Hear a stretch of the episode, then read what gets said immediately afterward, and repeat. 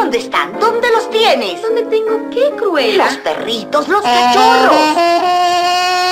¿Dónde tienes esos malditos perros? Oh, Cruella de Vil, Cruella de Vil. Es todo un espanto, Cruella de Vil. Cruella de Vil. La carne de gallina te, Te pondrá. pondrá. Y más porque se llama Stone. Cruella. Cruella. La dama araña bien podría ser. Oh, yeah. Circo. O de un vodevil. Y hasta hace tres minutos buscamos en Google que era un vodevil y no sabíamos. Todavía seguimos sin saber. ¿Qué es logos? Chis.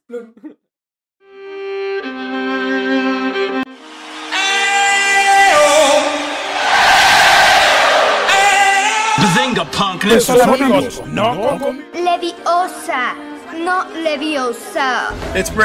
Me lo ripeti ancora. Porque soy Batman. One four eight three to the three to the six. Soy tu padre. Esther Piccole, no, no la Un gran conozco. poder conlleva una gran responsabilidad. soy una mujer. Escúchenme rugir.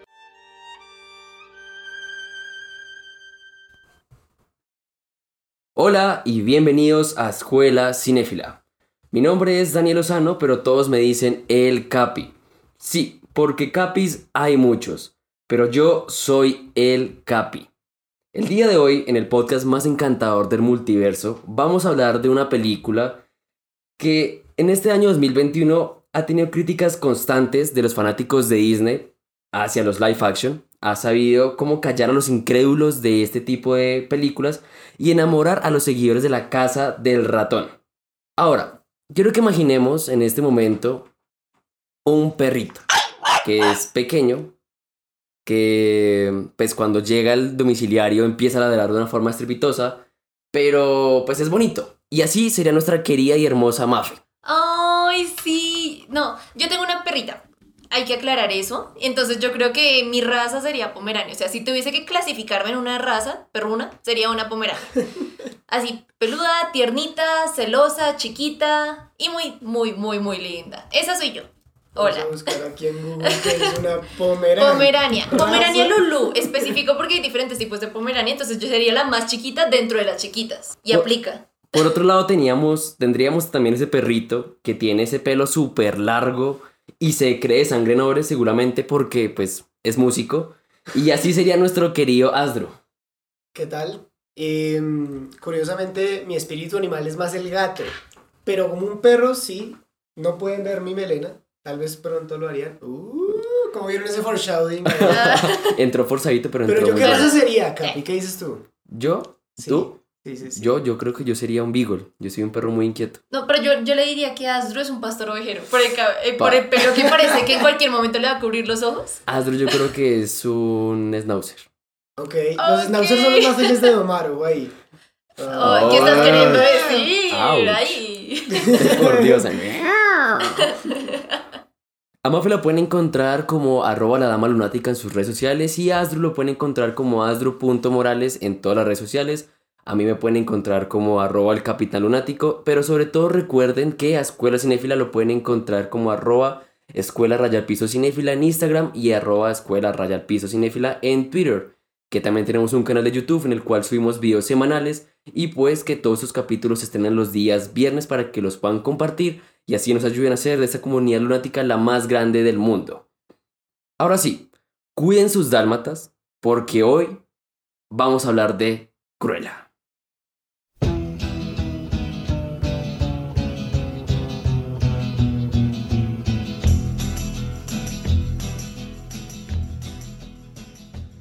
Nosotros disfrutamos muchísimo hablar de cine con ustedes, pero para hacerlo con la total tranquilidad y con spoilers, nuestra voz de la razón ha preparado una ficha técnica medio resumen para los indecisos que aún no la ven. Ustedes escuchen esta ficha técnica y si desean volver con nosotros, les juramos que tenemos unos puntos de opinión y unas críticas y opiniones muy interesantes para Cruella para que vuelvan cuando vean la película. Así que nuestra voz de la razón nos va a ser como un una ficha técnica medio resumen para que ustedes sepan de qué vamos a hablar el día de hoy. Soy el mapa, soy el mapa.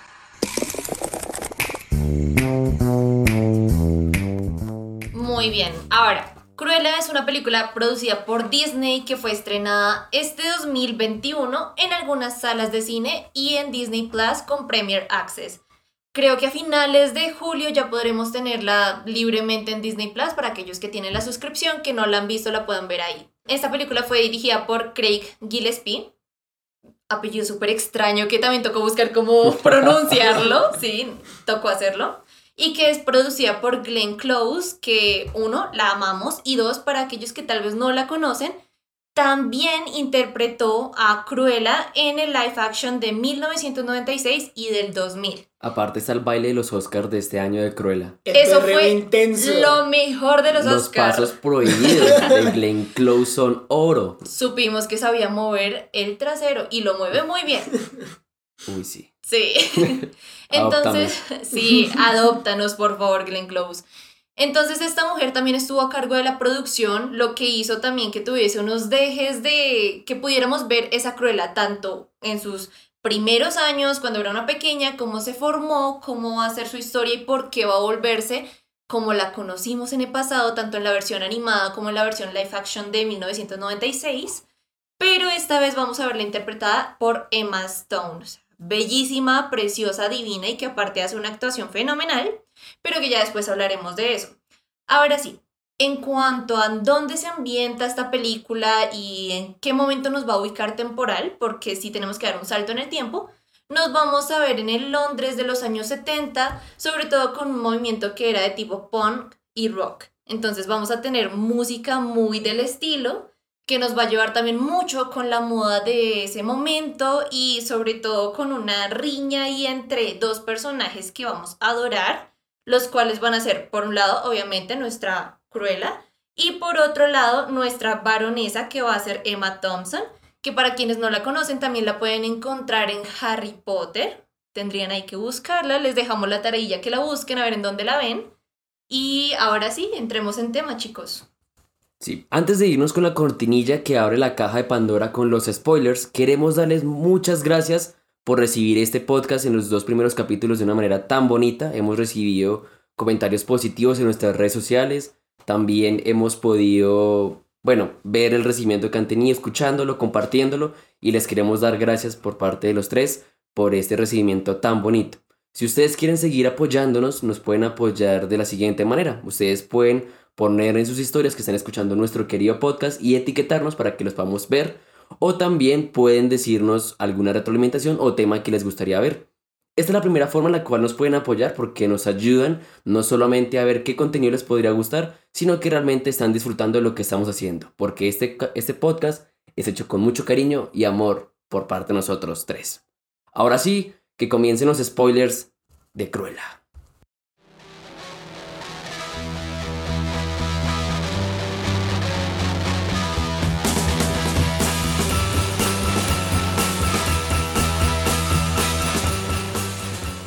Bueno, ahora vamos a leer unos comentarios que dejaron ustedes en nuestras redes sociales. Les pedimos a lo largo de esta semana que nos dejaran algunos comentarios de lo que les había parecido esta película. Así que voy a leer cinco comentarios rápidos de ustedes para poder comenzar con esta parte de spoilers, la parte del seco, la parte del almuerzo de Cruella.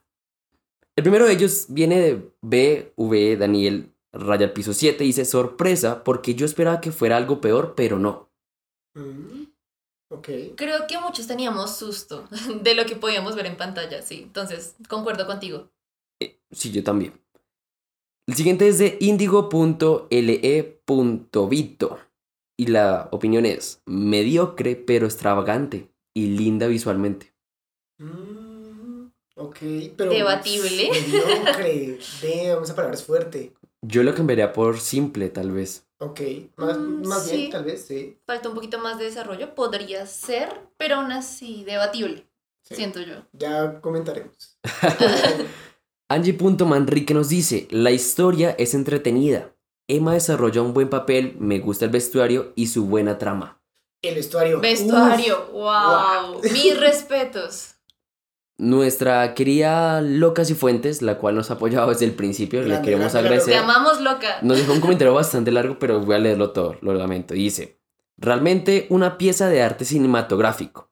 Cuenta con una actriz asombrosa y una visión de la época totalmente bien trabajada. No hay otra manera de decirlo, es simplemente maravillosa y es de lo mejor de los live action de Disney hasta ahora. Sí. Tendremos que entrar en tema, live action. Y dejo la O pregunta. adaptación. Adaptación, sí. Uy. Sí, sí, sí, yo creo que toca entrar más adelante. Live action, más bien. Sí, Sí. Eso es, ahí está el asunto. cabe recalcar.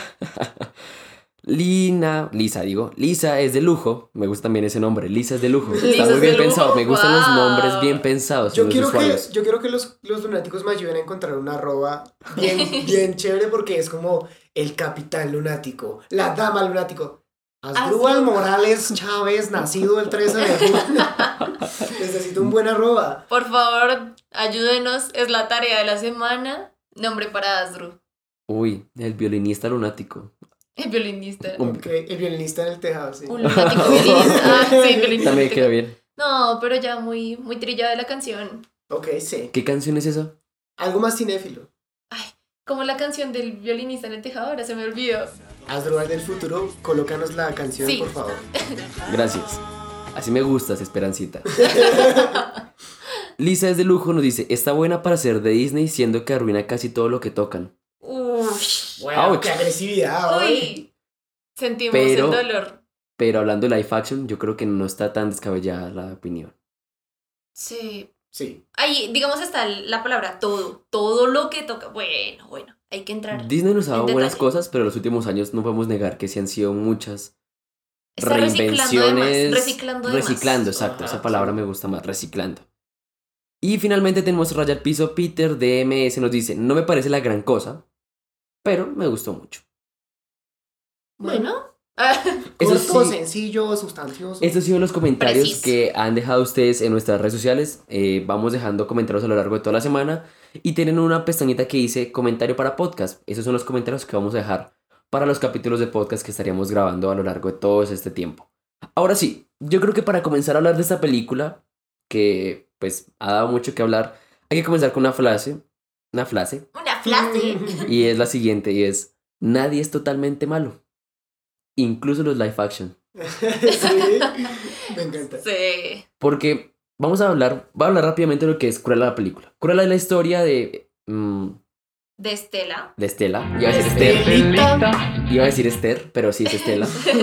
Y ella es una persona, una niña, que tiene un estilo particular y pues a lo largo que va creciendo, va conociendo también cómo, cómo es el mundo en ese momento. Mafe nos decía que son los 70s y es un mundo en el cual se está como gestando una nueva época cultural, un nuevo estilo. Nuevo movimiento. Y tenemos una Cruella que perdió a su mamá a manos de la baronesa, que es la villana principal de esta película, y que cuando pierde a su mamá encuentra a dos amigos que son Horacio y Gaspar, y estos dos amigos con los cuales crece le enseñan a ser como mm, medio lisa. ¿Cómo es eso? Lisa es un término bogotano para hablar de esa gente que tiene la capacidad Ah, ok, Y la- ok, y le es fácil tomarlo ajeno. Ah, Los amigos- El cosquilleo, por supuesto. Maniliza. Los amigos de lo ajeno, diría mi abuela. sí. Y bueno, a lo largo de esta película nos vamos a dar cuenta que aunque ella tiene este estilo de vida en el cual pues es una ladrona y está apoyada por sus amigos y tienen como esta familia, porque pues como diría Toreto, todo es la familia. Pues Gracias, Toreto. gracias Toreto. Pues también tiene su pasión por la moda, tiene su pasión por diseñar y pues encuentra la posibilidad de trabajar en un Zara, en un H&M y en el Only. en el Only y diseñar una prenda de vestir de manera accidental cuando precisamente llega la baronesa y se da cuenta del talento de ella y la recluta para llevársela a sus fábricas de diseño. Sí. Sí, Ojo, ojo a la a su frase de la baronesa. Ella dice, este es la primer escaparate en años que no es completamente aburrido. Exacto. Y digamos, las condiciones para llegar a la creación del vestido fue emborracharse. Porque todo sale mejor emborrachados. Mírenos a nosotros grabando este podcast. ¿Qué? Sí, ah, Eso es muy bueno. Sale muy bonito. Eso es una mentira. Yo estoy más sobrio. Me voy a parar una pata. Y sí levantó la pata, no jodas. bueno, vamos que eh, Estela va conociendo un poco más a la baronesa y se da cuenta de que tiene una pertenencia que era de la mamá y que en el momento cuando la mamá muere a manos de la baronesa, pues ella en- se da cuenta que la baronesa tiene esta pertenencia a la mamá. Y esto raya totalmente al personaje. Porque es aquí cuando nos damos cuenta de que esta personalidad de Cruella no ha morido en Estela, sino que sigue ahí. Se llama Estela, ¿no? No, el no problema ha- no es el Estela. no se ha morido, No se ha morido su persona. No se ha morido. no se ha muerto. Porque Sí. está de parranda. A lo largo de todo este camino, pues las dos personalidades siguen en el cuerpo de Estela y pues una como que pelea con la otra para poder salir. Y es en ese momento cuando creo que Cruella toma el control de lo que es Estela. De Esther, más bien. Me sale, me sale más fácil decirle Esther. Estelita. La versión colombiana es Esther. Ya. No, Estelita. ¿Qué es más colombiano? ¿Esther o Estela? Es- Estelita. ¿Estelita? Estelita. para acá me dicen un vestido, mami. Estelita. Y pues aquí es cuando comenzamos a ver como el cambio de Estela a Cruella. Sí. No solamente porque ahí, o sea, creo que Emma Stone lo hace perfecto y es que muestra las dos personalidades de una manera perfecta, sino que también se complementan porque están viviendo ciertas cosas que son similares, pero lo viven de una manera distinta. Cruella es más extrovertida, Cruella es más ah, fuerte que Estela, pero pues eso es lo más interesante de la película, ¿no? Como mostrar las dos versiones. Y en esto va avanzando la película, Estela va conociendo a la baronesa, la baronesa va conociendo a Estela, Cruella a la baronesa, hasta que llegan como los plot twists, estos cambios de trama que nos sorprenden y se convierten en el final de la película. Y es que, pues, Cruella y la baronesa tienen como una conexión mucho más fuerte que la rivalidad, sino tienen una conexión familiar. Y pues eso se trata más o menos de la película sin tanta cosa como para poder abordarla en este momento. Vale. Arranquemos entonces. Uf. Se puso bueno. Primer comentario que lanzo aquí. A mí no me convence el cambio de Estela a Cruella. Yo siento que fue más como un switch ahí y es como de cambiaste de una cosa a la otra y de repente tenemos que convencernos de que Cruella siempre estuvo ahí, pero pues no hubo realmente tantas pistas de que Cruella siempre haya estado ahí. Es como, vale, era una niña problemática. Ok, eso te lo acepto. Pero ya cuando es Estela la maniliza, pues es, es- o sea, no, ella no es Cruella en ese momento. No, es Estela. No es A Estela. mí me hubiera es gustado. Esther. Es Estela. A mí me hubiera gustado si de pronto en alguna escena a ella se le fuera un comentario medio agresivo con los amigos, pero haya dicho como, ah, es broma y tal, pero que sea algo que hubiera dicho Cruella. O sea, como un quiebre inconsciente. Exacto, exacto. Y ya cuando fuera Cruella, sí dice este tipo de cosas, pero no se arrepiente. Ok, sí, verle un poco más el raye mental. De que ya se estaba desubicando y ya no estaba empezando a ver la línea o el cruce entre Estela y Cruella. Es así, y así. Yo creo que pasa en dos ocasiones. La primera, sí, seguramente cuando ella ve la- el, el collar, que es lo que tenía la mamá, pero lo Sí. segundo es cuando se entera, eh, que es como el gran plot twist de que la baronesa es la mamá. Y va a la fuente, la cual siempre hablaba con la mamá. Sí. y, y se da cuenta de que ella sí realmente tiene una parte que es mala y que tiene que convivir con ella. Y ahora ya muere Estela completamente y se convierte en Cruella, porque ella es lo que siempre tuvo que haber sido. Pero también es algo como de, bueno, la culpa que ella siempre cargaba de creer que ella había sido la responsable de la muerte de Catherine, que era la mamá adoptiva. ¿Sí? Entonces aquí va la cuestión de, ella creyó que por estar huyendo y bueno, y los perros persiguiéndola porque quienes matan a su mamá adoptiva son unos dálmatas. Ahí va también construyéndose el cuento de por qué de pronto Un empieza poco ahí. forzado. Poco forzado, Sí, un poco extraño forzado, sí, sí. Yo- un poco extraño, pero entonces ahí va el punto. Ella, como Estela, pequeña, creciendo y tratando de ser buena niña, comete algo y que es meterse a una fiesta. ¿Listo? Entonces la empiezan a perseguir los perros, lo- la van persiguiendo y inconscientemente ella creía que por su culpa eh, terminaron empujando a Catherine la mamá. Cuando ya ella se da cuenta del collar que tenía que era de Catherine y que lo tenía ahora la Un collar de fantasía, de hecho, porque se ve bien collar de falso perlas. ese collar. Un Un collar de perlas.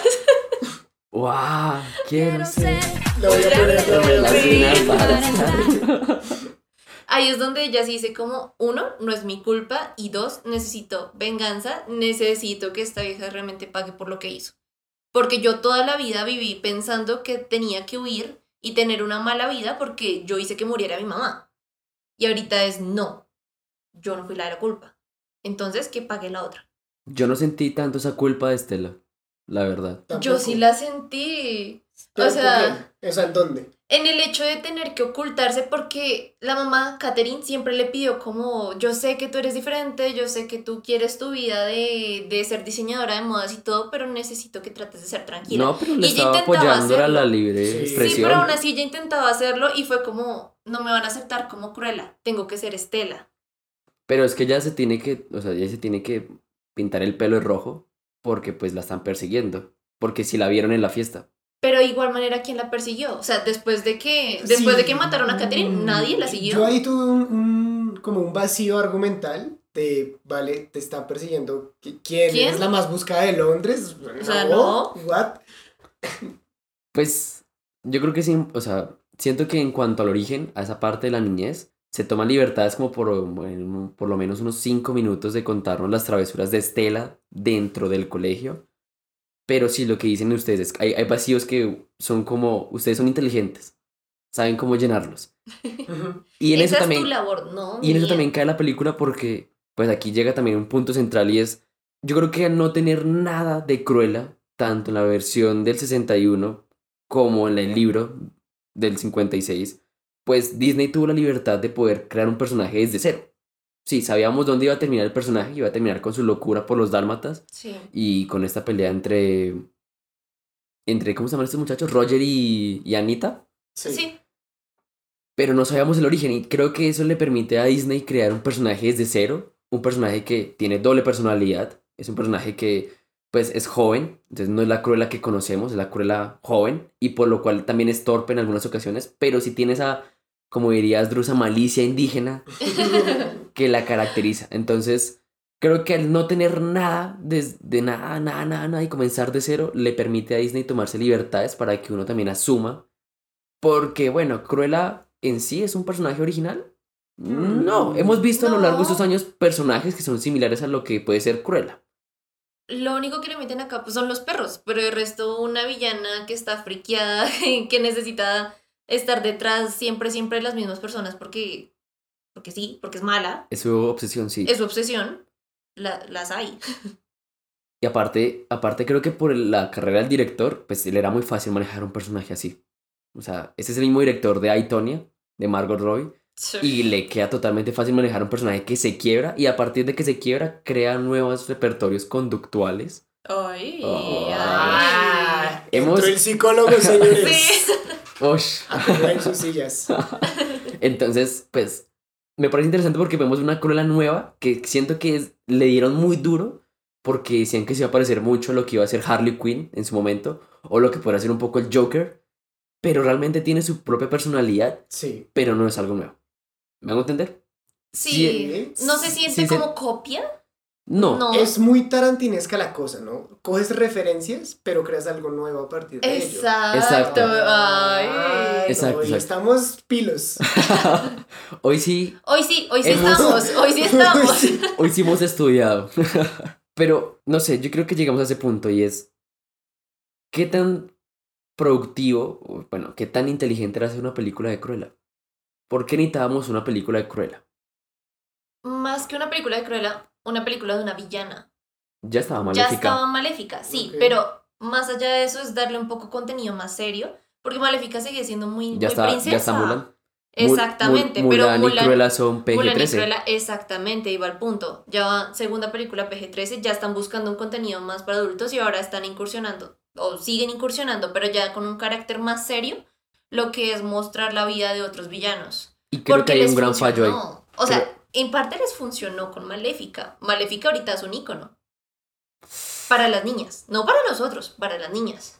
Uh, no lo sé. Yo no lo sé. Yo sí sé que este año vamos a tener un montón de niñas peli En blanca y Halloween, peli negra. Total. Sí, Y, me- pasó y- en el colegio. Yo, yo, yo lo puedo decir, colegio femenino.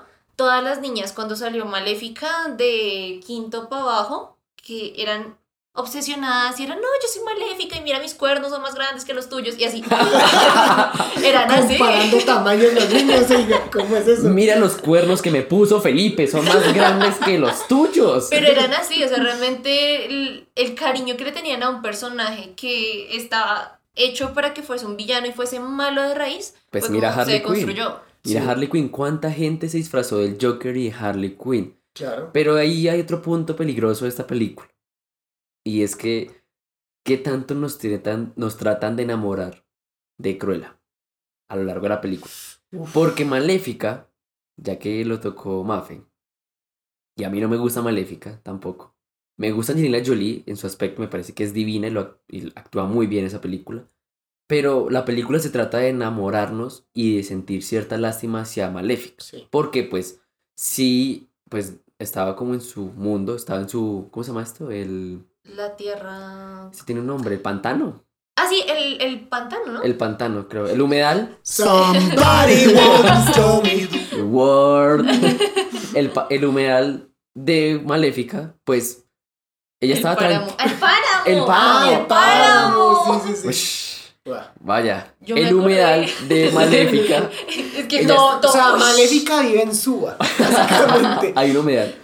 Y ella estaba tranquila. Y pues se encarga este príncipe de llegar, de robarle las alas, entre comillas, pues violarla, porque pues la aprovecha. La de que- ultrajo. Ujú, Sí, claro. esa parte sí es dura. Y Ah, cortar las alas, ahí también es una acción un poco no literal, ¿no? O sea, le corta las alas de forma figurativa y, Y literal. sí, y física, o sea, la deja sin la posibilidad de lo que ella era, era una hada. Y las hadas, ¿cómo se defienden de las demás criaturas? Pues se defienden A volando. los traques. ¡Piu! Yo Piu, quiero piu, ser piu, tu piu. héroe. Entonces, creo que es lo importante y es que esa parte sí es dura en Maléfica y, y incluso cambia porque Maléfica tiene un color negro, azul, verde y esa parte es café. Entonces sí se trata como de romantizar a Maléfica también con su amor por la bestia, que es eh, Aurora. Sí. Entonces yo no sentí realmente como que hubiera una película de la villana, sino que se trataba como la película de reivindicar una villana que tampoco es tan conocida, porque esta es de mm, La Bella Durmiente, entonces no es una villana tan conocida. De hecho, es una película, de las películas animadas de Disney, de las primeras, es la que menos recaudó. Yo- Exacto, y es una princesa muy olvidada. Todo el mundo puede pensar en su princesa favorita y Aurora está por allá, por allá, por allá al fondo. Sí, sí. Entonces creo que es una película extraña por eso, porque realmente no permite como que tú sientas si te gusta o no te gusta, sabes que Maléfica tiene sus intereses, es dura, es seria, pero pues uno entiende el por qué. Ahora, uno sí siente melancolía por Maléfica, uno podría sentir como cierta empatía por Cruella. Creo que la Mm. intención no era esa. O sea, la intención de la película no es que tú sientas empatía, sino que digas, ay, qué chévere. Qué chévere ser como ella. Qué bien me cae, Maléfica. Qué bien me cae. Cruella. Pero está bien ser Vale, cruela, vale, cruela. Ay. Pero está bien ser Cruella? Mm, No. Sí, no. No. No, un poco sí. Pues es que está en el fin justifica los medios, sí o no. Pero es que estamos hablando de Disney. Es que yo siento que esa es una parte demasiado exterior de analizar a Cruella. O sea, eh, Cruella es más que eso. Cruella es un personaje extravagante. Sí. Cruella es un personaje que exhibe exageradamente lo buena que es en lo que hace. Y sí es muy buena. es muy bueno. Muy buena. Y es muy buena, sí, claro, pero hablo de que tal vez con lo que nos tendríamos que quedar de Cruella es de decir, usa tus poderes, porque un gran poder conlleva una gran responsabilidad. A mí no me Usa- vengas con estas cosas Aquí, aquí. aquí está como... Usa tus habilidades, usa en lo que eres bueno para, para, pues, o sea, al máximo. Aprovecha eso y destaca. Porque eso es lo que es Cruella. Destacar. Ella brilló. Ella brilla. Ella brilla. sí. Sí, ella brilla. Pero es que es eso, o sea, si estamos hablando de una película que es como para adolescentes, PG-13, para mayores de 13, Sí. Pero sigue siendo Disney, Es entonces que esa es la vaina. es una cuestión de, bueno, yo lo puedo permitir a un personaje como el Joker, porque pues es una película, es una película que se avanza para pues mostrarnos un personaje que está destruido y que al estar destruido pues tiene ciertas actitudes que se conforman para volverse el Joker. Sí, Eso está muy bien porque es DC y es Warner, pero es que aquí la cosa es que es Disney. Pero es que Es una película, yo siento que Disney también se está intentando desdibujar en ya no somos solo niños. pero o sea, la somos, la somos la empresa niños. de empresas y, y tenemos que construir ya un producto diferente. Por eso, digamos, a Mulan la desdibujaron mucho, que también fue en parte un error, pero también estaban dando otro ápice, ¿sí? Un queremos algo más de madurez, otro tinte. Eh, que Cambió la palabra porque me hicieron cara y esto qué. Que es una pizza. No, pero ojo ¿Qué una tipo de ardilla es esa? Ojo una cosa. Hay tipos de consumo. sí, está el adictivo, está el de sustancias. Por las venas, ¿no? Consumo no, de mentiras. equipitos. No, hay diferentes tipos de consumo, entonces. Uch, yo- Claro, tú puedes decir que Cruella es para los niños, o sea, que lo pueden ver niños, y es verdad. Pero es que Disney también tiene películas como Frozen, que están huecas, de un contenido realmente, pues, analizable y de que valga la pena comenzar, conversarlo como lo estamos conversando. Y Cruella sí le da esa oportunidad. Pero al sí público. quiero hablar de Frozen.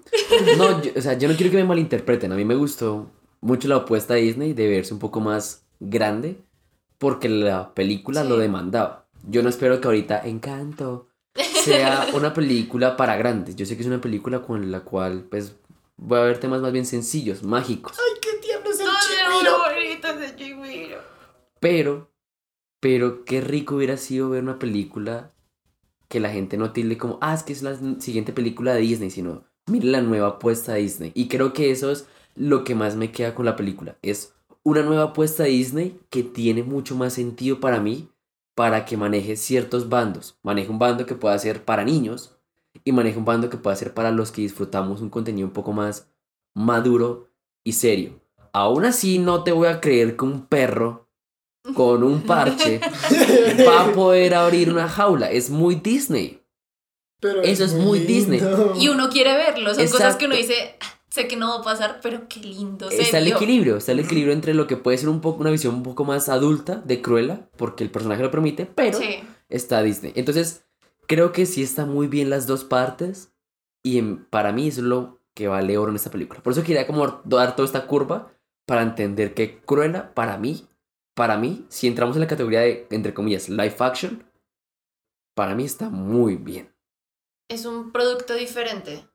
Eso, eso sí lo tenemos claro todos. Es un producto diferente. Y yo lo comparo con otra, que es otro live action de Disney que mucha gente no habló y tiene como la misma virtud y es que comienza desde cero para contar una muy buena historia desde lo que tú ya sabes.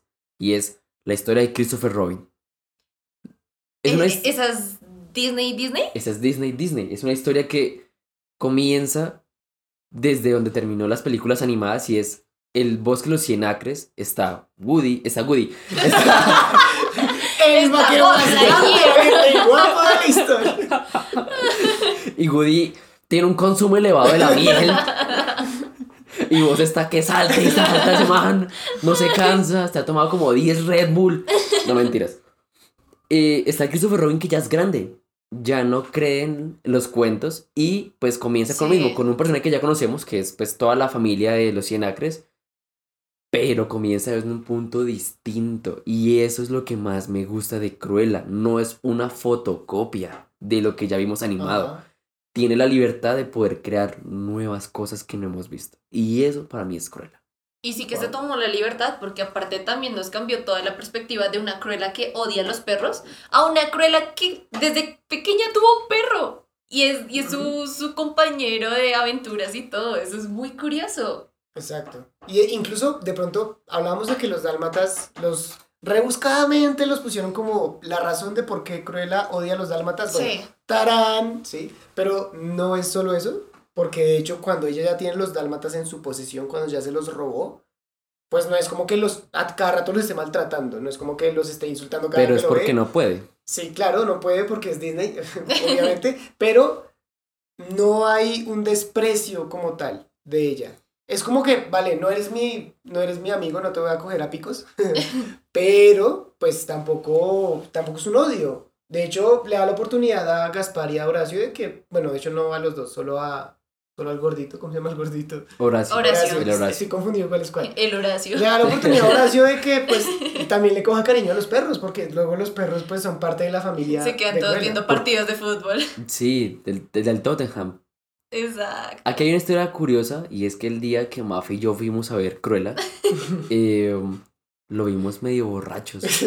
Fue muy curioso porque yo soy fan del Chelsea desde muy pequeño y ese día justo ganó la Champions y nos tomamos un montón de cervezas Estábamos felices. al estilo pop y entonces claro llegamos a ver Cruella y yo pero qué extraña conjuro es esta. ¿Dónde O está sea, las- Anabel? esas manchas estaban ahí que daban vueltas y vueltas y uno, ¿dónde está el dálmata? Pero llegando a los dálmatas, una vez más, y es. Aquí hay dos cosas que se le quitaron a Cruella, que pues por políticas de, de lo que está bien, ¿sí? Pues tienen sentido. Una de ellas es que pues obviamente Cruella no le puede hacer daño a los dálmatas. No, no tiene esa obsesión por los dálmatas. Y más que todo porque los dálmatas que vemos en las películas, pues algunos son reales y otros son computadora. Por todas las priva- pri- ah, políticas de no poder trabajar con animales en películas. Pero una pregunta, o sea, ¿ustedes sintieron natural retirarle el odio hacia los perros o fue más como un eh, no podemos mostrar maltrato animal? Y es que viene otro punto, me parece a mí es que, listo, yo puedo entender que le quites el odio, pero entonces no me conectes esta película con Anita y con Roger y con Perlita Si y no con Pongo, la línea de flor. porque en algún momento entonces yo voy a saber que Cruella va a llegar a ese punto. Entonces, sí, va a ser interesante porque pues vamos a tener una secuela confirmada de esta película. ¿Qué va a pasar en esa secuela? Pero, pues, es, es, es claro que va a tener que pelear con ellos. Entonces, pues, tenemos que ver cómo llega Cruella a este punto donde va a ir por los perritos que le regaló incluso a Anita y a Roger. Y la segunda cosa que le quitan a Cruella es la posibilidad de fumar. Porque Cruella no puede fumar en esta película. Pero no de ella, sino viene de antes. Sí, esta ley- es una ley que viene desde el 2007, es una ley que tiene Disney para poder, o sea, no quiere que sus personajes fumen porque hay un estudio que garantiza que los niños al ver que sus personajes fuman o que lo que ellos ven fuman, tienen más ganas de fumar. No, y tiene todo el sentido del mundo. Es que de Es por más sí un acto reflejo los de- medios han romantizado muchísimo el fumar. Y fumar se ve como cool, pero pues no lo es, niños, no fumen. Les No, y Cruella, Cruella. Cruella fue mucho. Es, totalmente, o sea, Es el humo, su- el humo era parte de su Es estética. parte de su diseño de personaje, exacto. Y aparte el cigarrillo, pues yo no sé cómo se llama ese tipo de cigarrillo, que es largo. Ajá. Pero pues tiene que también ver con la posición social que tiene Cruella y es una mujer importante en una esfera en, de- en Londres en una época donde pues las mujeres importantes fumaban. Claro. Entonces no me hizo falta tal vez que Cruella tuviera maltrato hacia los animales o como esa obsesión frente a los animales. Tampoco el cigarrillo, pero pues son cositas que sí cambian. Son detalles propios del personaje. Y la misma Emma Stone decía en entrevistas, sí me hizo falta el cigarrillo porque tenía ganas de darle toda la ambientación que uno veía animada, que ella iba caminando por donde sea y se veía la nube de humo. Sí. Entonces, ese le hubiese dado toques para ayudarle a su recreación de personajes. Eso sí lo mencionó Emma Stone, pero pues igual, estamos con condiciones de Disney. Hubiera quedado bien, pero no le hizo falta. O sea, yo creo que el personaje es encantador sin necesidad Sin de necesidad. mantener ese detalle y sí ayuda mucho del hecho de que esta Cruella es mucho más exagerada. Lo, re- Eh, lo reemplazó con alcohol. Lo, re- lo reemplazó con alcohol por una parte y también con el show que hace. A mí me encanta la escena de la pasarela que ella se monta en la calle. Uf, yo quedé deslumbrado con esa escena. No. Y la música. mm, Cuando llega con el carro de basura y tremendo traje. sí, sí, ¡guau! sí, sí, Aquí wow. solamente hay una palabra para hablar de eso. Y se llama- bueno, más bien que una palabra es un nombre. Y es Jenny Bevan, que es la diseñadora de esta película. Ella ya ganó un premio por Mad Max, si no estoy mal. Y te Ah, mereces pues, otro. o sea, sí, ella Y- no se gana el Oscar. Y hizo casi que 47 looks para Cruella a lo largo de toda esta película en cuatro meses. Y hizo otros 40 para la baronesa. Ella se encargó de Y hacer... más el resto de los acompañantes. Porque es una película de época, entre comillas. Claro. Porque pues Sí. sucede en Ano- Londres de los 70. 70 Sí. Entonces sí hay un estilo y como lo dijimos al principio, se está creando una nueva ola cultural. Entonces estamos hablando de una época donde ya viene la cultura pop, donde también viene la cultura punk, donde viene este arte rebelde, el modernismo contemporáneo, viene toda esta ola que nos va a traer desde la Segunda Guerra Mundial y que va a traer el orden a un nuevo siglo de nuevos estilos y sobre todo de Gran Bretaña que es como la cuna de la cultura para todo el mundo. Entonces claro que tenía de cómo y de dónde escoger para poder crear esos vestidos. El vestido que más me gustó a mí en lo personal, el de las rosas. ¿Se acuerdan? De acuerdo. Yo, necesito, yo necesito ahí un récord. ¿Cuál es el de las rosas? Es un vestido negro. En la parte de las sombreras tiene como la ciudad de Londres. Es un vestido negro que representa, pues en su, en su chaqueta, Espera, pero ¿el de Cruella o el de la baronesa? el de, la, el de Cruella. El de la Cruella. Es El de de la Cruella. Cruella. ya, ya, ya, ya, ok. Tiene como esta, como lo, como lo diría, como el look de los guardianes del castillo de Buckingham. Y en la falda, Ah, sí, claro. y en la falda tiene rosas. Todas las rosas son puestas a mano por Jenny Vivan. Vale. Y todas las rosas, o sea, son reales. Entonces es un vestido que solamente se puede utilizar una vez en la vida. Wow. Es increíble. A mí me gusta mucho. Yo, obviamente, no sé de moda, pero a nivel visual la película no solamente es impresionante, sino los vestidos. Y era, era de ahí que los vestidos fueran impresionantes, porque es una película de una diseñadora. de moda. Tenían que serlo, o sea, eso es muy bonito, aparte ver el contraste, digamos, la baronesa con su sutileza, su elegancia, colores pasteles, que veíamos mucho el uso del beige, de colores así. ¿Cómo lo veis? ¿Cómo lo veis? Qué mal chiste, no. Sección, los chistes del Capi. Chiste malo. Sí, pero entonces tenía colores muy sobrios, una paleta muy de tonos tierra, pero fríos. Y luego nos vamos con tonos muy llamativos, muy fuertes que nos trae Cruella, el negro, obviamente también blanco, pero sobre todo el rojo, el rojo lo destaca Uf. mucho en, su, en sus vestimentas. Y eso también de la mano de ese acompañante mejor amigo que se le hizo y que ella consiguió ahí en esa tienda de vestimenta que... Arti. Hay que hablar de Amor Arti. a. Amor a Arti. Amo, amor a Arti. Yo, la otra vez teníamos de hecho una conversación acerca de esto en este espacio, pero sin grabar, acerca de la Lo sentimos. inclusividad. Pero bueno, bueno, bueno, ya la estamos trayendo, entonces ahí no hay problema. No se pueden quejar. Y estamos hablando de la inclusividad con Arti. Porque es obvio que es un personaje LGBT, eh, personaje muy LGTBIQ más. LGBTIQ. Más. Cuba, Ya nos más. corregirán ustedes. Sí. pero no es exagerado. Yo, yo pienso que no es exagerado y no es forzado, porque el personaje no depende solo de ser así. No. No, tiene más contrastes. Exacto. Es un personaje muy bonito. Sí, es un personaje bonito y lo que decíamos, creo que es, es bueno que exista un personaje así, que incluso la frase que él dice me encanta. Él dice, me han dicho muchas cosas en la calle, pero nunca me han dicho normal y ese creo que es el peor insulto de todos. Y es como, sí, no seas normal. No, no, no, no, es que, no es que sea de, hey, tienes que ser muy queer, tienes que ser LGBT, bueno, ya, ya se me olvidó la sigla. pero no seas normal, sé tú mismo. Eso me gustó mucho.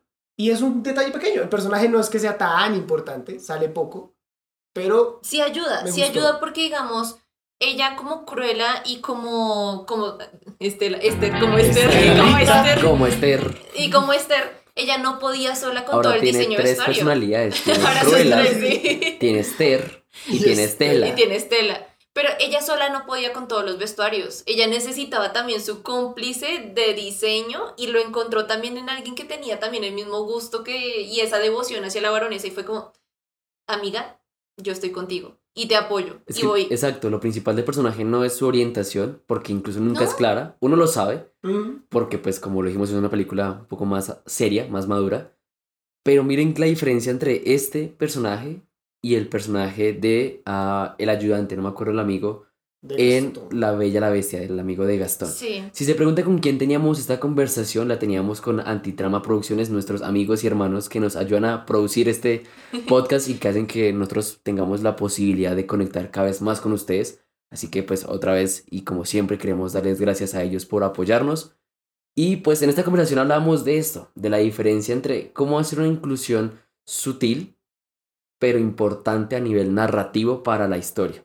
Porque pues este personaje, la- el amigo de Gastón, que no me acuerdo en este momento el nombre, pues es un personaje que está enamorado de Gastón y ese es su rol principal dentro de la película. O sea, mostrar su amor y mostrarlo de una forma también exagerada, que está detrás de él, corriendo detrás de él, ahí, o sea, ayudándolo en todo momento, pero no se ve natural. Eso hubiera sido un bromance que hubieran podido hacer mejor, pero ya que fue como, eso que tú tienes se llama obsesión. Ah, gracias, Romeo Santos.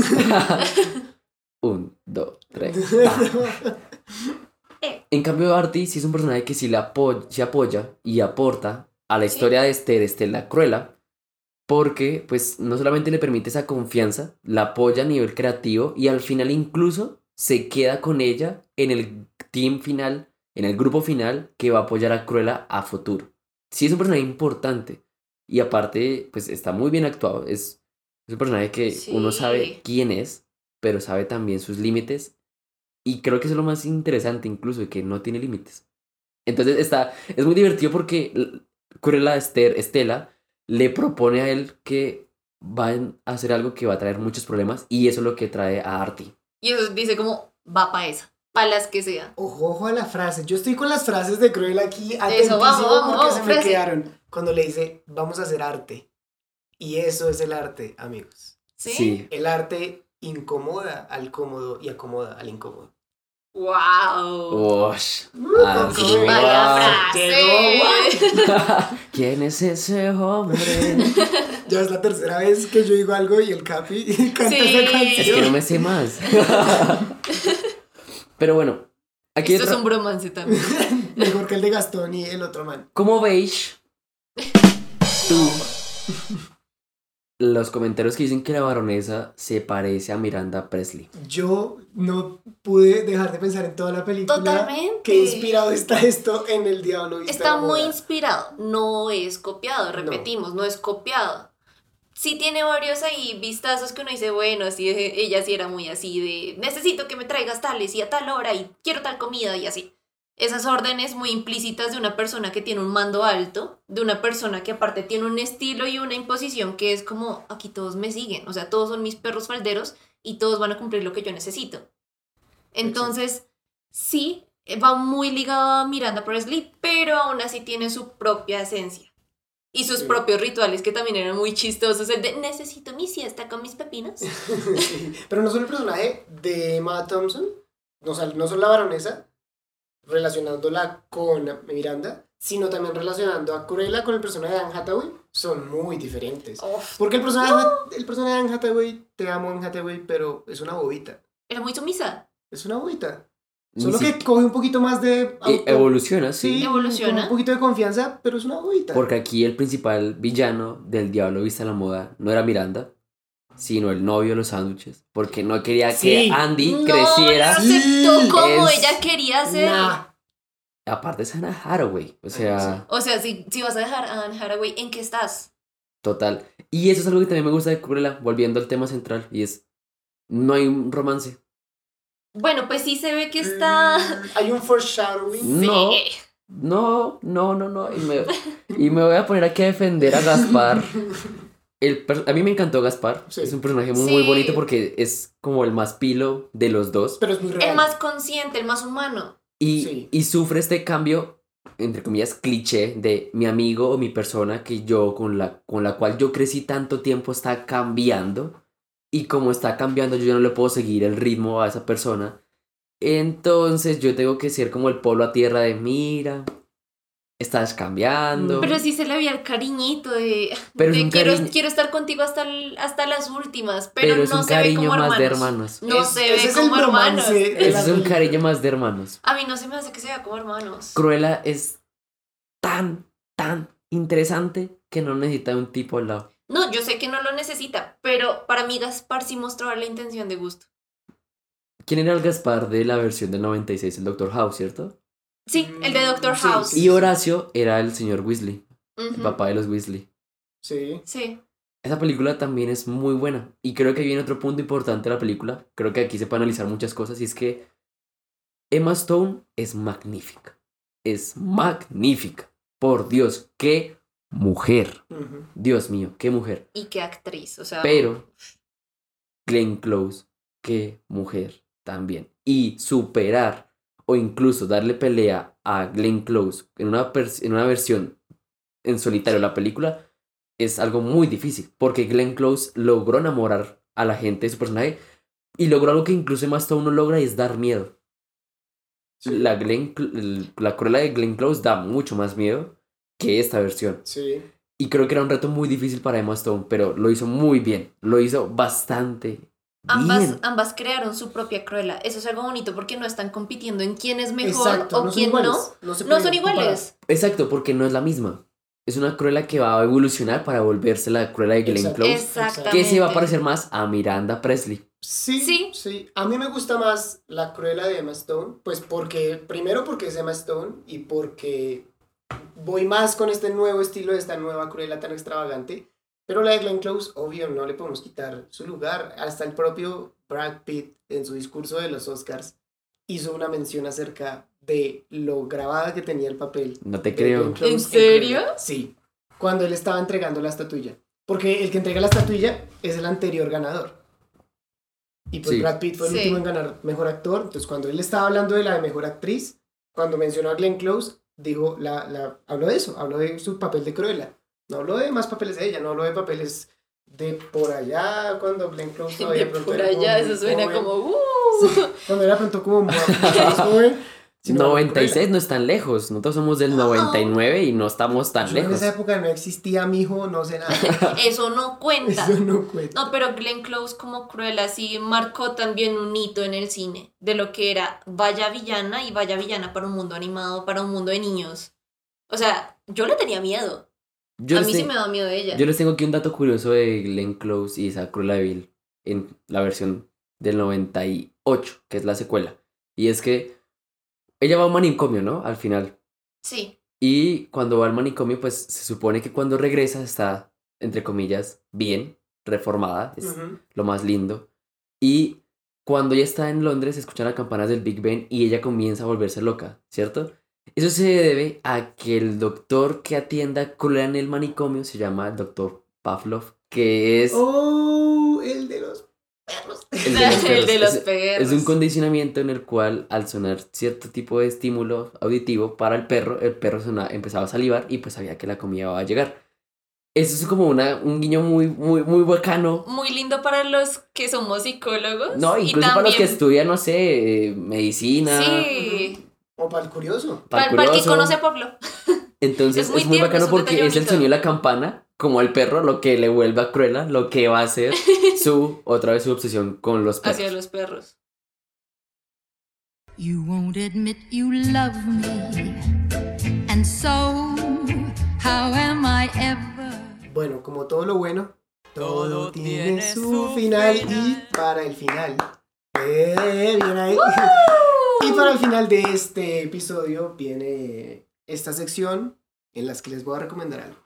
La recomendación de hoy es el cómic Batman White Knight, o por su traducción, Caballero Blanco. Se podría decir que esta historia del Caballero de la Noche busca revertir los roles típicos de villano-héroe a los que estamos acostumbrados, aquí muy relacionado con el tema del capítulo, curiosamente, aplicado en este caso al personaje de Batman y el Joker. Sean Murphy, su escritor y dibujante, aprovecha magistralmente los hechos de esta historia para ofrecer una visión distinta de la que estamos acostumbrados acerca de lo que es el héroe, como les decía. Es de notar que no se vale de universos paralelos como lo es el personaje del Batman que ríe. Si son curiosos también les recomiendo ahí que investiguen acerca del Batman que ríe. Eh, sino que hablamos del Joker, el Batman que ya conocemos también, el de las películas, los de los cómics normales, los del universo 616, Sí. si no estoy mal. Pero de Y- 616 no es de Marvel. Ah, 616 de Marvel. Uy. Ah, perdón, dice. God damn. Eso sí dolió.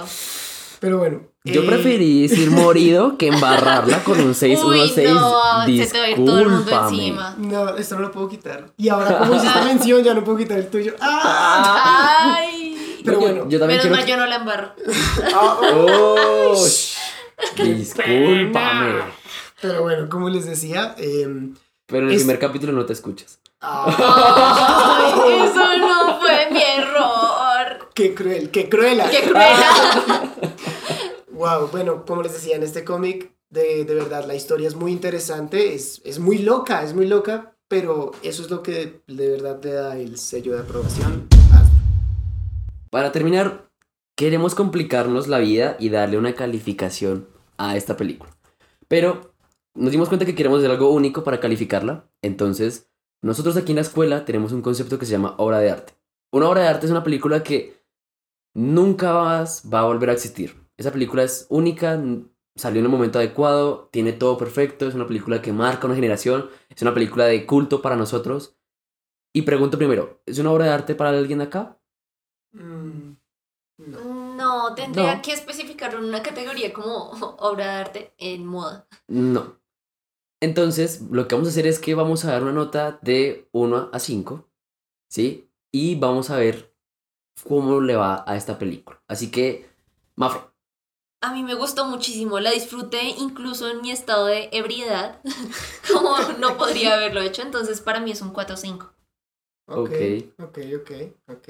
Bueno. es alto, es alto, es una nota alta. Sí, Sí, sí, no, sí, la sí. verdad la disfruté muchísimo y qué actuación. ¿Qué actuaciones? Porque no solamente es Emma. Emma Thompson también. Las Emas. Las Emmas, Las. Emmas, Las. Emmas. Uf, yo Es que si te pones a pensar, no hay ningún papel malo de Mastone. No hay- no, no ninguno. Hasta en películas que de pronto no sean como tan aclamadas por la crítica como, como Superbad. Es, o, muy, es buena. O como Es Easy buena. Y es su primer- A es muy Superbad es la primera película de Mastone. Sí. Espera, Superbad. Ah, Superbad, ya, sí, sí, sí. sí, ¿Tú sí. qué? Incluso saben que algo también es muy curioso es que Cruella es un personaje británico, ¿no? Sí.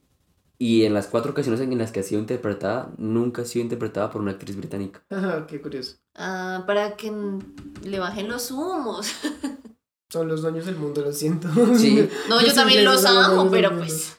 Pero bueno, eh, mi calificación, a mí también me gustó mucho, me gustó bastante, me gustó Emma Stone, me gustó Emma Thompson, me, me agrada mucho la música en especial, porque es un soundtrack, no es original, la única canción original es la de Call Me Cruella, Sí. eh, que pues está bien, pero no me encanta, pero el soundtrack en general, que son puras canciones de los 60s y finales de los 60s más que todo, como hemos dicho, está ambientada en los 70, entonces va mucho, la música va muy bien, acompaña muy bien los momentos.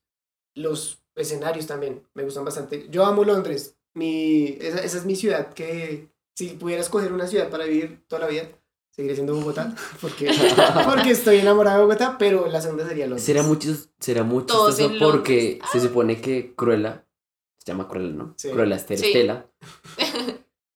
Esta vieja ah, como que dice, ah, no tengo un apellido. Voy a mirar ese abajito Sí, y voy a mirar un carro. sí, Y vamos a mirar la marca del carro a ver qué me gusta. sí. Ustedes se imaginan en Bogotá. No. Esta vieja se llamará Cruella Volvo. Cruella Volvo. Cruella Mazda. Cruella Mazda. Cruella Renault 4. Cruella carro de merengones. Ush. Cruella, Cruella, Cruella Merengón. Uh. Cruella merengón. Ush, Cruella Cruella Esther. merengón. Estela Merengón. Este, Esther merengón. el termerengo. Este merengón. Entonces sí, me gustó mucho. Como, como digo, no es una obra de arte para mí, no va a ser un futuro clásico tampoco, pero vale mucho la pena. Más si conoces la obra original porque habla, ya lo que habíamos dicho, es una vista distinta y eso para mí le da un 4-3. Ok. ¿Listo? Yo voy aquí a hablar un poquito más de Cruella porque la voy a defender. Porque me parece que es, como dije, el mejor live action. O sea, es la mejor historia llevada a actores en la vida real. Actores vivos. es que suena muy raro decirlo en español. action, es que Uno puede action decir no- live action, pero en español, ¿cómo se dice? Acción real. Sí, mi mamá siempre que yo digo live action me dice, pero ¿qué es eso? Y yo no sé cómo Es explicarlo. que suena, Bueno, uno es como eh, es sí. en vivo. ¿Personas? Porque es que es la segunda vez que vemos a Cruella. Si no contamos la de Once Upon a Time. Donde también hay una Cruella. Once Upon a Time, sí, o Descendientes, que ahí también hay otra. Hay otra Cruella. Cruella. Entonces, Cruella es un personaje que todos conocemos y está muy bien. Me gustó mucho la versión de Mastow, me gustó mucho la película, me gustó la banda sonora, como dijo Asdru, Uf. me gustó el vestuario, me gustó la dirección. Siento que me volvieron a la vida como seguidor de la casa del ratón porque Mulan no me gustó. Porque Aladdin me mató, pero un detalle que me sacó totalmente de órbita y no me terminé de gustar esa película. El Rey León me pareció una fotocopia. Y así No. sencillamente uno puede ir hacia atrás hablando de películas que tratan como de tener ese sentimiento de melancolía porque yo crecí viendo la película animada. Pregunta: ¿Dumbo? ¿Live action? Dumbo es rara. Porque, Dumbo tiene a Danny DeVito y a Eva porque Green. Dumbo lo que hace es que cuenta la misma película animada, pero le da un final totalmente distinto y eso Sí. como me- una hora totalmente. Entonces tú no sabes si estás viendo algo original o si lo que hicieron fue cambiar totalmente el, el final, nomás. Pero Entonces, ¿funciona o no funciona? Ahí. A mí Dumbo me gusta. Porque pues funciona. Dumbo creo que es al igual que La Bella Durmiente, las películas que uno menos ve. Sí. Sí. Es más difícil hacer un Rey León. No imaginen Un un live Mulan. action de Toy Story, ¿te- ¿se imaginan? Mm, Yo sí- sería, re- sería un poco una película de terror. Muy creepy. Yo sí creo que llegaría un momento donde sí va a haber un live action de los de Pixar. Un live action de Buscando Nemo, de Los Increíbles. Mm, de No quiero Es que Buscando Nemo Nemo. sería igual que el Rey León. Sería muy La verdad, raro. Ver animales reales animados, no me. Ma- No, no tiene sentido. Más que ahora no puedes utilizar animales, como lo dijimos a lo largo del capítulo. Sí. Entonces es mucho más complicado. ¿Qué no me gusta de, de Cruella? Así cortico, cortico. Y es que pues siento que o vea muchos mensajes, o vea, mu- o vea mucho, y es muy, como muy repetitiva de muchas cosas. Pero el resto me parece que es una película para mí, un 4.7. O sea, Listo. le falta un poquito para ser perfecta, pero la verdad no le tenía nada de ganas a esta película. Pero está en Londres, está Emma Stone. Y como dije, tiene un aspecto técnico impresionante. Y es, creo que el camino que quiero que siga Disney. Si, por ejemplo, vamos a llegar a otras películas o a otras historias que siento que son un poco más interesantes de ver desde una perspectiva más oscura. Pensemos, por ejemplo, lo que dijo Emma Stone. Ella le gustaría ver una Úrsula de la Sirenita como hicieron a Cruella. Úrsula tiene mucho potencial para hacerlo. Y ya están también pensando en el cast y todo. Y te- Pensemos en una Pocahontas, pero en la historia real. O sea, una historia donde sí se muestra esta batalla. La del- conquista. donde sí. sí. se vea más crudo. Un Tarzán, Wow. bueno, hay- Tarzan ya hay. Tarzán hay varios. Hay varios. pero Tarzán de Disney no. Mm, Pero yo siento que han habido buenos Tarzanes. no o bueno, lo sé. No lo sé, buenos no lo sé. intentos. No le tengo tantas ganas. Pensemos en un, más bien, pensemos en una princesa y el sapo con este tema del vudú, pero así de oscuro. ¡Wow! Ese sería Bueno, Ese me gustaría. sí. Dejémosle a los niños las versiones dibujadas y a los grandes las versiones Sí. actuadas en live action. Claro. Y los denle live su propia action- historia. Los live action dan la oportunidad de darle voz a ciertas peleas, de pronto que no se pueden mostrar a los niños. Por ejemplo, Para la los princesa niños el que quedan sapo, muy ocultas. ¿De qué hablaríamos? De racismo, obviamente. Sí. ¿Y en Cruella se habló de feminismo? Mm, No lo sentí tan No. desorbitado. Muy bien, Disney. Sí. Muy sí. bien. Muy bien Me, manejado. me diste un personaje femenino protagonista bien pensado, que Ajá. tiene estructura. Una villana que también está muy bien pensada y tiene estructura. Y No todo fue está bien. Y los hombres no son tontos. Mostrar sí. a las mujeres fuertes no significa que los hombres tengamos que ser torpes. Entendemos cuál es la posición de ellas y las apoyamos en el proceso. No lo supieron ejecutar muy bien. No, no fueron desmedidos en si tengo que resaltar a uno, tengo que mostrar más débil al otro o algo por el estilo, ¿no? Cada quien muestra su esencia. Y eso es lo importante, la esencia de la persona más allá de qué es, cómo se identifica además, lo que es. Sí. Exacto. Sí. Y como dice Cruella, y ahora sí le va a quitar una frase a Asdru y es, soy mujer, escúchame rugir. Y- Ah, quedó todo dolido. Mi frase. Ah. Yo sé que te estás preguntando en este momento de qué vamos a hablar del siguiente capítulo de este podcast. Y es aquí cuando llegamos a las pistas de Blue. Las pistas de Blue. Uh, ¡Wow! Iba a ladrar, pero me arrepentí. ¡Wow, wow! En el siguiente capítulo vamos a hablar, vamos a hacer nuestro primer mix. Como les dijimos en el capítulo piloto, es un capítulo en el cual hablamos de un tema general y pues a diferencia de este no vamos a hablar de una sola película, a diferencia del de trío, día 4 no vamos a hablar de tres, sino vamos a hablar de un tema en general. Y en esta ocasión la primera pista es que vamos a hablar de un personaje, sí, un personaje que es- está vivo, la vida real, está bien vivito. Es Una un- persona. es Eso una parece persona. adivina quién. Es un personaje. ¿Tu personaje Sí, tiene gafas? Es una, Es es una persona, pero es un personaje. Es un personaje de la cultura pop. Sí. Y es un personaje que tú dices el apellido y es como, ah, ya sé quién es. Ah, Ni sí. siquiera so- el, el nombre. El nombre. El nombre sí es un nombre muy Ese raro. nombre para jugar stop es yo, muy ten- bueno. yo tenía un vecino que se llamaba como él. ¿En serio? Te lo juro. La segunda pista es que es uno de los amores más grandes de Asdrúbal. Sí. Aquí presente. Es un, Sí. sí, Olivia Colman, Florence Pugh y Quen... Ay, Ay. no puedo decir, no. Pero es uno de los amores más grandes de Asdru. Y por esa razón, cuando a él le dijeron, usted va a hacer cine, pero no los haga con las patas. Es por esa razón que en nuestro siguiente capítulo vamos a hablar de...